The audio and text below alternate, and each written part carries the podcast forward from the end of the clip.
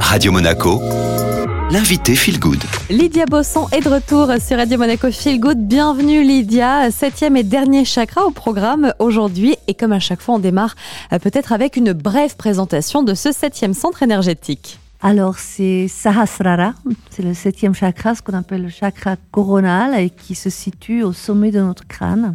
Euh, il correspond à l'hypophyse. C'est vrai qu'on peut associer un, un état d'esprit avec, c'est la transcendance. Cette capacité de pouvoir palper des dimensions pas accessibles à notre intellect quand le sixième et le septième chakra sont fonctionnels, vous êtes plus dans l'analyse ou à vouloir comprendre à tout prix. On peut dire vous vous allez plus sur un poste d'observateur. Le besoin de ce septième chakra, c'est vraiment sentir cette unicité qui règne dans le monde.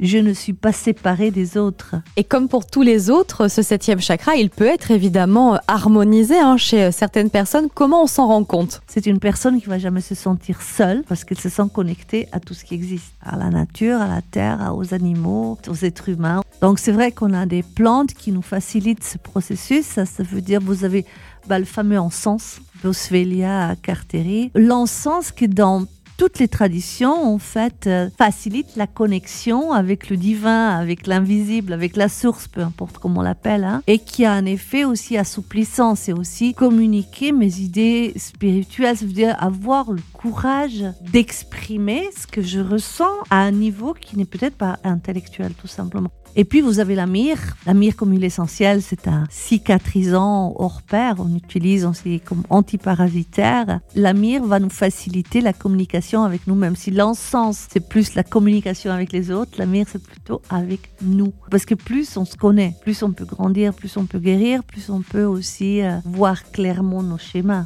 Et puis, il y a une plante que j'aime personnellement beaucoup, qui est le genévrier de montagne l'huile essentielle de genévrier de montagne. Alors si vous voyez symboliquement cet arbre euh, que vous trouvez sur le mont Ventoux par exemple, là vous voyez ces conifères que pour pouvoir s'adapter à son environnement est devenu petit à quelque part et peut complètement survivre dans cet environnement aride, sec. Et c'est en fait en ce moment on a vraiment besoin de souplesse, d'adaptabilité, d'être flexible euh, au niveau physique, c'est une plante très antalgique, antirhumatismale, drainante en fait.